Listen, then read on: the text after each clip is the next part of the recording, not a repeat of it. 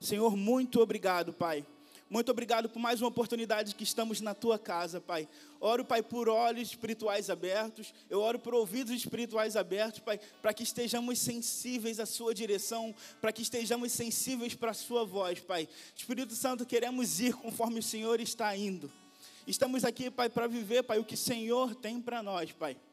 Muito obrigado pela tua palavra que é viva, é eficaz, transforma, Pai. E nós estamos prontos, Pai, para sermos confortados e confrontados pela tua palavra, Pai. Te agradecemos por tudo que já vivemos hoje e queremos que viveremos coisas ainda mais sobrenaturais, porque toda vez que entramos em contato contigo, algo diferente acontece. Estamos disponíveis para o teu agir, Senhor. Que não seja eu falar, mas seja o teu Espírito, Pai, me guiando, Pai. Estou aqui como ferramenta, Pai, para abençoar e edificar a tua igreja. Te agradecemos por tudo. Amém e amém. Deixa eu abrir aqui. Então, como já temos aprendido durante todo esse mês de novembro, nós temos uma série sobre Filipenses. E tem sido poderoso, caso você tenha, esteja participando aqui desde a primeira semana. É uma carta incrível. É uma carta que alguns teólogos e alguns estudiosos chamam que é a carta da alegria, né? É a carta que expressava a alegria do apóstolo Paulo em relação àquela igreja. E eu quero voltar um pouquinho aqui nas, nas outras semanas, só para trazer uma base para você e qual o contexto essa carta é tão, tão especial em relação à alegria. Essa carta o apóstolo Paulo escreve, ele estava preso. Ele estava preso em Roma, dentro de uma, de uma prisão que, na época, elas pareciam mais uma masmorra. Ele estava acorrentado a um soldado romano ali o tempo inteiro, mas do, mesmo vivendo nessa situação, é uma das cartas mais poderosas da Bíblia. E eu quero ler esse versículo de Filipenses 3, que é o tema de hoje, para vocês entenderem um pouquinho do que eu estou falando. Filipenses 3, versículo 1, diz o seguinte: Finalmente, meus irmãos, alegrem-se no Senhor. E agora eu quero fazer um, igual o pastor Alex faz. Convido você a falar com seu irmão do lado e dizer para ele: Finalmente, meu irmão, alegre-se no Senhor. Vamos mais uma vez, com mais força. Vai. Finalmente, meu irmão, alegre-se no Senhor. Você tem noção que o apóstolo Paulo estava preso? Ele teve a sua liberdade tomada. E do mesmo jeito, ele deu essa declaração tão poderosa para a gente. Então eu poderia dizer, Igreja United de Caxias, alegre-se no Senhor. Porque alegria é diferente de felicidade. Nós temos falado assim várias vezes nesse altar. Felicidade é condicional. Felicidade, felicidade é quando acontece alguma coisa boa com a gente, a gente recebe um presente, é muito bom. Mas a alegria é um fruto do Espírito. E a gente precisa e pode se mover nesse lugar. Independente do que aconteça, estando preso, estando solto, tendo dinheiro, não tendo dinheiro, vivendo dias difíceis, vivendo dias muito bons, vivendo a provisão do Senhor na nossa vida, a gente precisa se alegrar. É um lugar que a gente pode e precisa entrar como igreja todos os dias. Não importa o que eu estou sentindo, eu me alegro no Senhor. Amém? Então vamos continuar o versículo 1. Finalmente, meus irmãos, alegrem-se no Senhor. Escrever de novo as mesmas coisas não é cansativo para mim e é uma segurança para vocês. E estudando um pouquinho esse texto, esse detalhe de finalmente, Algumas versões falam concluindo, que dá a, a intenção que ele estava trazendo uma continuidade de algum ensino. Porque a Bíblia é separada em capítulos e versículos para facilitar a nossa compreensão. Mas era uma carta, era uma carta corrida. Então ele está continuando algo que ele falou no capítulo 1 e capítulo 2. E basicamente ele estava falando sobre alegria. Então, finalmente, concluindo, para fazer sentido com tudo que eu falei antes, alegrem-se no Senhor. E falar de novo, e falar mais uma vez, para mim não é um problema. Para a gente não é um problema falar de novo pelo mesmo assunto. E é segurança para vocês, isso que ele falou para aquela igreja. Isso é, é muito, muito interessante para mim, porque muitas vezes a gente ouve algumas coisas que nossos pastores falam e a gente pensa, pô, mas isso aí eu já sei. Pô, isso aí é tão simples, é tão começo do Evangelho, para que, que eu preciso ouvir de novo? É uma segurança para a gente. É uma segurança a gente falar e falar de novo, e falar de novo, e falar mais uma vez. Porque a palavra de Deus é vida, é viva. Um versículo que eu leio hoje, eu posso ler amanhã, eu posso ler daqui a 30 anos. E ele vai falar comigo de forma sobrenatural, porque é a palavra de Deus. Então, basicamente aqui o apóstolo Paulo está passando por uma situação bem intensa. Ele tinha todos os motivos para não estar feliz. Ele tinha todos os motivos para reclamar com Deus, porque eles passaram as viagens missionárias, eles plantaram igrejas e no final preso. Meu Deus, será que o meu ministério acabou? Será que você já pensou nisso? Mas ele entendeu que a alegria do Espírito não era ligado a nada que ele passava. Isso nos ensina tanto. Porque quando a gente passa por coisas, às vezes, tão pouca, a gente acaba murmurando com o Senhor: Senhor, por que, que eu estou passando por isso? Senhor, está tão difícil. Senhor, precisava mesmo perder meu emprego logo hoje. Mas a gente pode aprender com o apóstolo Paulo a se alegrar no Senhor, independente da situação. E vamos seguir.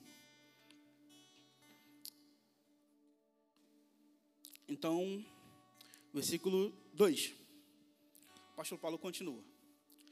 Cuidado com os cães.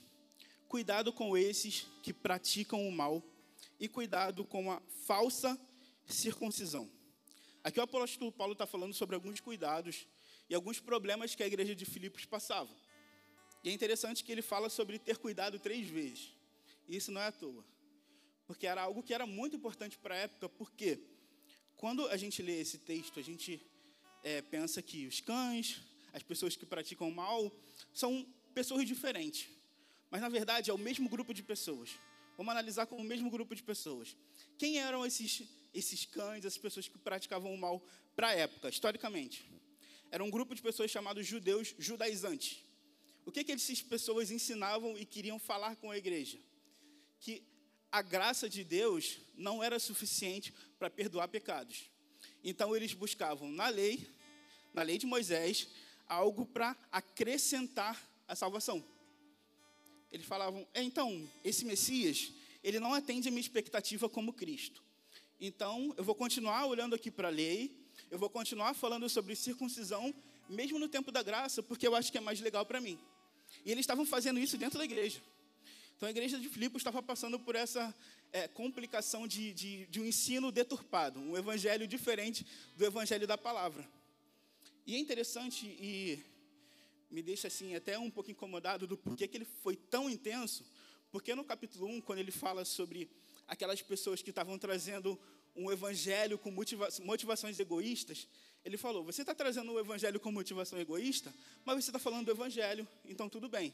A pastora Júlia até falou um pouco sobre isso, e é incrível, Tipo, a palavra de Deus, ela responde por ela mesma. Mesmo que você não tenha a motivação correta, você falar sobre a palavra, tudo bem, porque a palavra transforma. Mas aqui era um evangelho diferente. Era um evangelho corrompido. Isso é um perigo.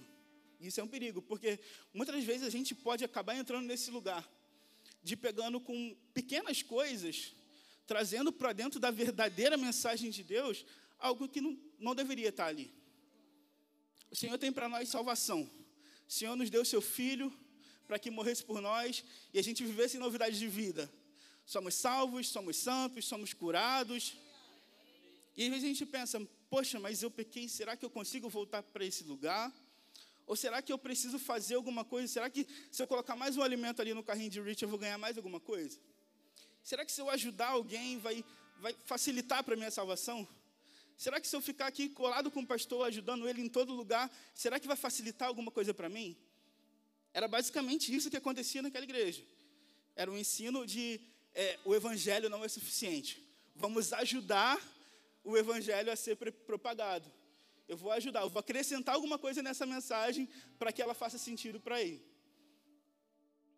Então, a gente pode ver lá em Romanos 10, 9, o próprio apóstolo Paulo também nos dá uma instrução sobre como recebemos a salvação. E isso aqui é básico, é coisa básica que a gente aprende, mas é segurança para nós. Como a gente recebe a salvação? Com o coração se crê para a justiça e com a boca se faz confissão para salvação. Com o coração se crê para a justiça e com a boca se faz confissão para a salvação. Esse é o jeito que nós somos salvos.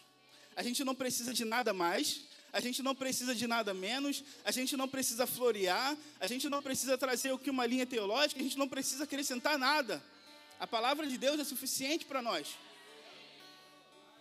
E eu entendo o apóstolo Paulo ter sido tão intenso com isso, porque através de pequenas coisas, a mensagem de Cristo pode ser deturpada. E por isso que a gente vê umas linhas teológicas tão loucas assim, que elas começam através de pequenos delitos. Pequenas trocas aqui. Então, eu não vou mudar a mensagem toda, eu vou mudar só um pouquinho do sentido, porque é legal. Não, não, a palavra de Deus é uma só. Ela é a verdade, ela salva. É o próprio Jesus falando. Amém? Então, vamos seguir um pouquinho. Versículo 3. Pois nós é que somos a circuncisão. Nós que adoramos pelo Espírito de Deus, que nos gloriamos em Cristo Jesus e não temos confiança nenhuma na carne. Isso aqui é poderoso. Apóstolo Paulo está falando, nós que confiamos no Senhor, não precisamos disso. Porque a circuncisão, ela, na antiga aliança, ela revelava um motivo que era uma aliança com Deus. Então, todo o povo hebreu, a partir do oitavo dia de, de vida, era circuncisado e revelava ali que era um memorial, um memorial para que descrevesse que aquela pessoa fazia parte do povo de Deus. Mas eles estavam mudando o sentido. E aí está o problema. Mas nós que somos a circuncisão, nós que temos a aliança, nós que vivemos nesse lugar, porque o Senhor trouxe uma nova aliança para nós, Ele entregou o seu Filho, e Ele cumpriu a lei, e nos deu uma lei ainda mais excelente, que é viver com Cristo. O Espírito Santo está dentro de nós. A gente não precisa fazer mutilações na nossa carne. A gente pode simplesmente adorá-lo em espírito e em verdade. Eu não sei para você, para mim é muito melhor. Para mim é muito melhor ter o Espírito Santo dentro de mim, o Deus Todo-Poderoso que criou céus e terra, que fez o sol parar, que fez milagres e continua fazendo e está dentro de mim. Então a gente precisa ser enfático com essas coisas, para que não passe desapercebido, para que por conta de detalhes a gente acaba talvez até perdendo nossa salvação. Então nós que temos intimidade com o Senhor, que nos gloriamos no Senhor, isso é para nós, o versículo 3 é para nós. Então, vamos seguir com o versículo 4.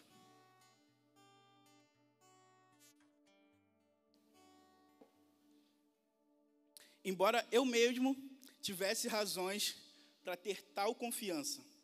Se alguém pensa que tem razões para confiar na carne, eu ainda mais. Fui circuncidado no oitavo dia de vida, sou pertencente ao povo de Israel a tribo de Benjamim, sou um verdadeiro hebreu. Quanto à lei, sou fariseu. Quanto ao zelo, perseguidor da igreja. Quanto à justiça que há na lei, irrepreensível. Basicamente, Paulo está falando aqui que se fosse para seguir pelo costume deles, ainda assim ele seria maior que eles. Ele meio que deu uma carteirada ali. Vamos falar sobre credencial? Vamos falar de currículo? Então, sou fariseu, sou conhecedor da lei. Eu tenho tudo isso aí que vocês estão falando, isso aí é muito legal. Eu já vivi tudo isso. Mas no versículo 7 fala que ele abre mão de tudo isso por conta da glória de Deus. Ele abre mão da sua credencial, ele abre mão daquilo que podia trazer alguma honra e alguma glória para ele. Considero como esterco, considero como lixo, considero como nada diante daquilo que foi colocado para mim através do Senhor. Então, isso que a gente precisa fazer Sabe, não se trata de nós. Não se trata da nossa posição como voluntário, como líder, como LTP, como pastor. Se trata da, do, do sangue de Jesus que morreu por nós e se entregou por nós e nos deu uma posição de filhos. Somos filhos de Deus. Precisamos estar prontos para abrir mão daquilo que nos faz bem, daquilo que nos coloca no lugar de, de evidência por conta de Cristo. Que Ele cresça, eu diminua. Essa precisa ser nossa oração todos os dias. Amém? Então, é, eu estava pensando sobre isso ontem, eu já estava para dormir, eu estava preparando essa mensagem aqui há alguns dias. E eu não estava conseguindo escrever nada. Até falei com a Lídia, mandei uma mensagem com o pastor Tiago. Falei, pastor, não estou conseguindo escrever nada. E do mesmo jeito, eu estava ontem com, com uma expectativa tão grande por hoje, que eu fui dormir pensando assim, Senhor, não vejo a hora de dormir, para eu poder acordar amanhã e ter mais tempo com você, e poder viver mais revelação da tua palavra, e poder ter mais relacionamento contigo. Eu estou cansado hoje, eu, eu aceito, mas eu não vejo a hora de fazer isso. Eu não sei se você já se viu nesse lugar, de pensar sobre isso. Senhor, não vejo a hora de sair do trabalho, eu vou para minha casa, vou fechar minha porta, vou botar um louvor, vou ter tempo com o Senhor. Não sei se você já pensou sobre isso. Sabe, muitas vezes a gente pensa que ter um lugar ou preparar um ambiente, poxa, é natural. Poxa, o Senhor está em todo lugar, o Senhor não habita em ambientes. Sim, mas quando a gente prepara um ambiente, a gente demonstra zelo contra aquilo que a gente está vivendo. A gente demonstra que é importante para nós. Quando você recebe uma visita, você vai lá, arruma casa, deixa tudo bonitinho, tudo organizado. Por que não fazer isso com o Senhor? Por que usar isso como desculpa? Não, o Senhor não habita em templos feitos por, por homens. Sim, não habita, ele habita em você. E se você pode deixar o espaço um pouquinho melhor para recebê-lo, por que não? Por que não? O Senhor quer ter relacionamento com a gente. Então a gente está vendo aqui uma igreja que está passando por problemas em relação à doutrina, passando por problemas em relação ao verdadeiro evangelho. E nós temos a oportunidade de ter disponível para nós uma, uma igreja com portas abertas que fala a palavra de Deus. A gente precisa valorizar isso. A gente precisa valorizar. A gente precisa saber que o mesmo Deus que mudou a minha vida, Ele quer mudar a sua. Ele quer mudar a vida do seu amigo do seu trabalho, do seu amigo da sua faculdade. Ele continua fazendo. Ele é Deus, todo-poderoso. Às vezes a gente esquece disso. A gente coloca o Senhor numa posição de, de amigo. Não, o Senhor é meu amigo, não sei o quê. Esquece que Ele é o Senhor, Ele é o dono de tudo. Ele pode fazer tudo. E a gente esquece disso. Sabe? A palavra diz que o nome de Jesus é o nome sobre todo nome. A palavra diz que ao nome de Jesus todo o joelho se dobre, toda língua confesse que Ele é o Senhor. Então, a gente precisa entrar nesse lugar, porque Paulo fez isso. Ele considerou tudo aquilo que ele tinha vivido como perda por causa do conhecimento de Cristo. E isso nos ensina muito, nos ensina muito. E pensando também sobre essa palavra, eu lembrei de uma outra parábola de Jesus, que é aquela parábola do tesouro escondido. Fala que um homem achou um tesouro escondido, e esse homem foi lá, vendeu tudo que tinha e voltou para comprar aquele tesouro escondido. Isso nos ensina muito do, do, do valor que a gente dá para as coisas de Deus. A mensagem de Jesus é tão preciosa para nós, muito mais do que somente um, um terreno. E aqui a gente entende é, esse lugar de fazer essa comparação como um terreno, de vender.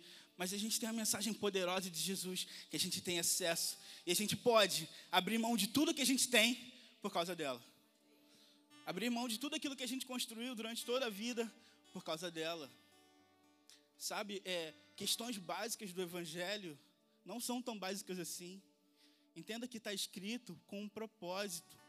Abençoou aquela igreja e nos abençoa hoje. A gente não precisa de um sermão todo teológico, cheio de, de bases israelitas, de judaicas. Não, a gente precisa da mensagem de Cristo.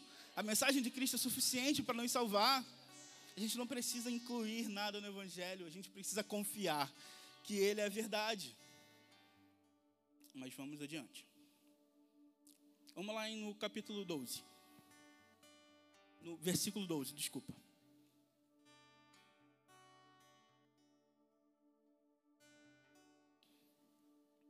Não que eu já tenha obtido tudo isso, ou tenha sido aperfeiçoado, mas prossigo para alcançá-lo pois para isso também fui alcançado por Cristo Jesus.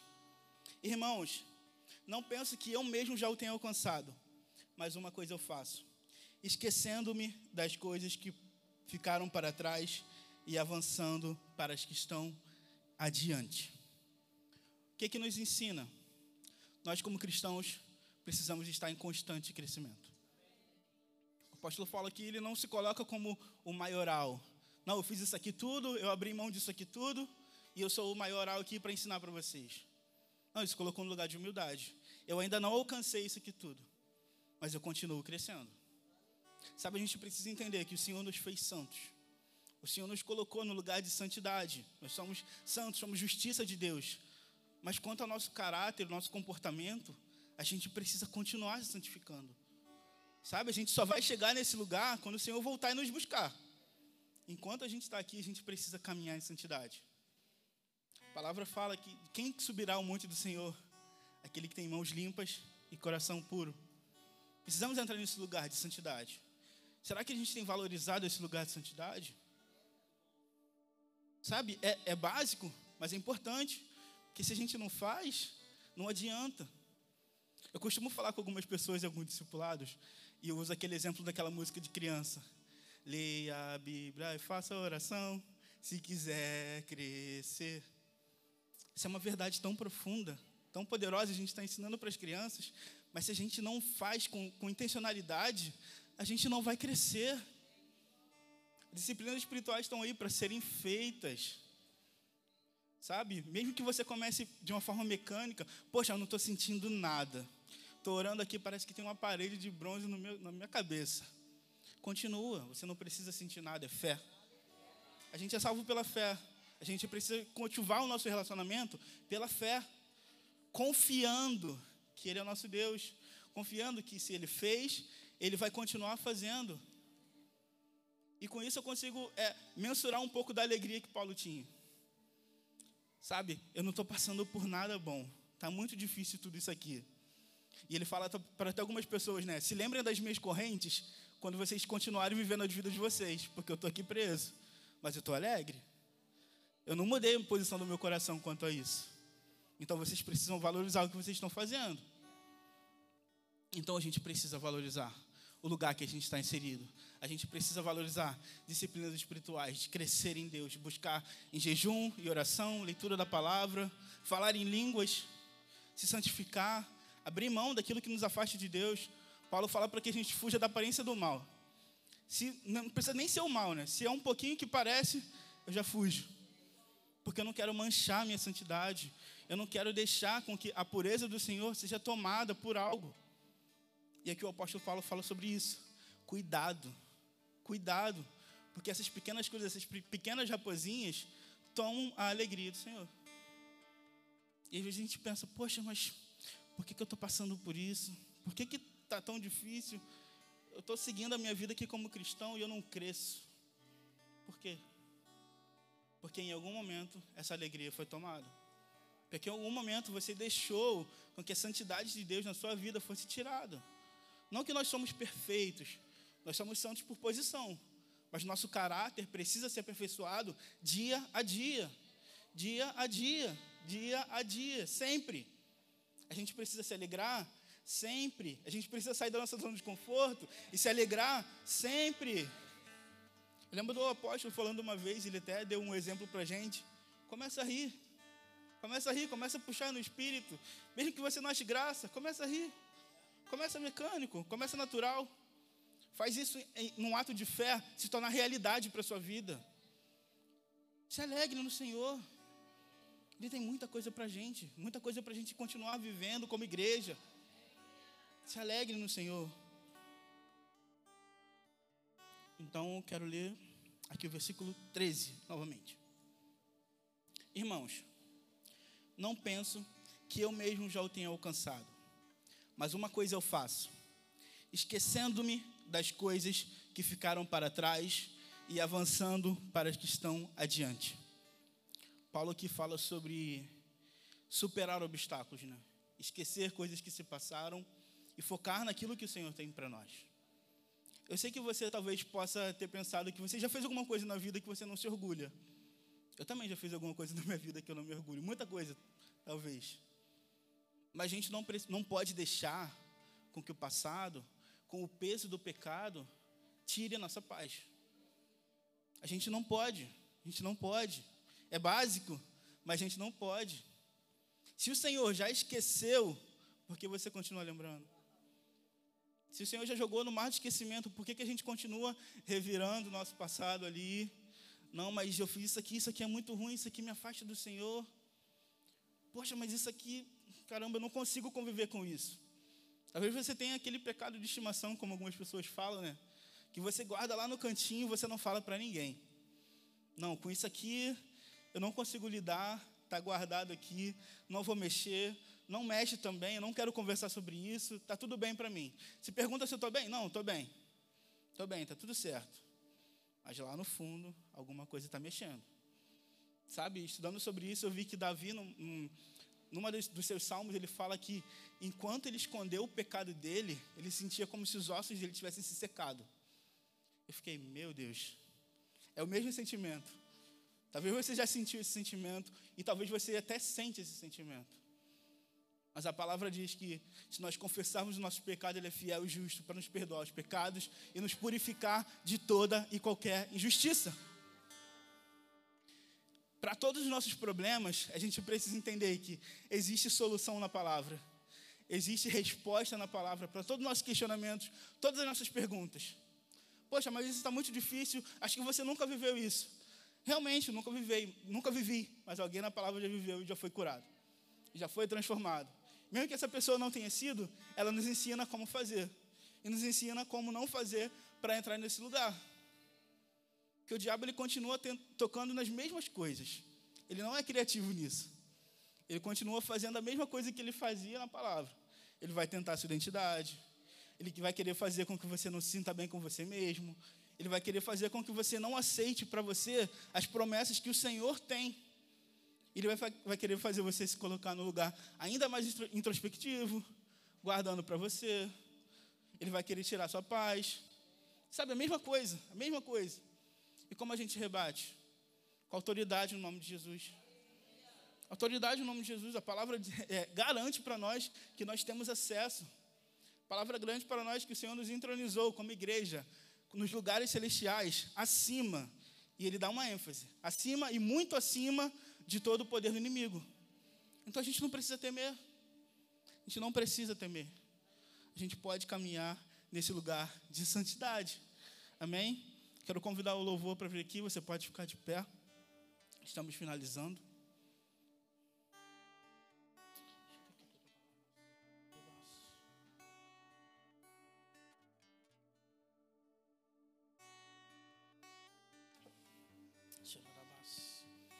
Quero ler mais um versículo. Versículo 20.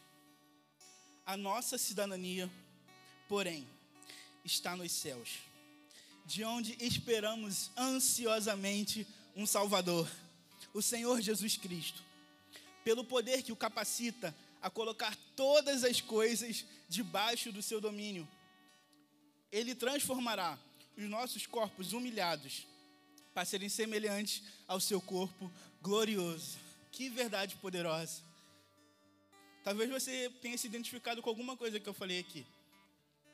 Mas saiba que há alívio para você há salvação para você. Vezes você pensa, poxa, mas eu não entendo do que você está falando, eu não conheço Jesus. Sabe que existe um caminho. Sabe que existe o próprio Deus, ele entregou o seu filho para que a gente pudesse viver em novidade de vida. Tudo se fez novo e pode fazer novo para você também. Talvez você ache que o seu caso é muito difícil, é impossível. Não, eu acho que não, não dá. Com certeza dá. Tem jeito para todo mundo. Se teve jeito para mim, teve jeito para você. Ele quer cuidar de você, ele quer sarar você. Ele tem um lugar preparado para nós, para todos nós, como filhos, acessarmos. E nós podemos chamar para esse lugar. A gente pode entrar nesse lugar, a palavra fala para que a gente, com confiança, ao trono da graça. Isso está disponível para você também. Caso você já tenha vivido isso, e por alguma situação da sua vida, por alguma circunstância, você tenha se afastado. Sabe que o Pai está de braços abertos para você. O Pai quer te sarar. O Pai quer cuidar de você. O Pai quer tocar na sua ferida. O Pai quer mexer lá onde você não quer que ninguém mexa. Mas para trazer cura, para trazer alívio. Às vezes a gente está é, tá tão acelerado na nossa vida que a gente esquece que nós temos um Pai que cuida de nós. Nós temos um Deus que nos ama, que está disposto todos os dias a nos amar. E a gente às vezes se questiona e fica pensando: Poxa, Senhor, Eu queria tanto ser abraçado por você, eu queria tanto, tanto viver isso. E Ele está só esperando você se chegar a Ele.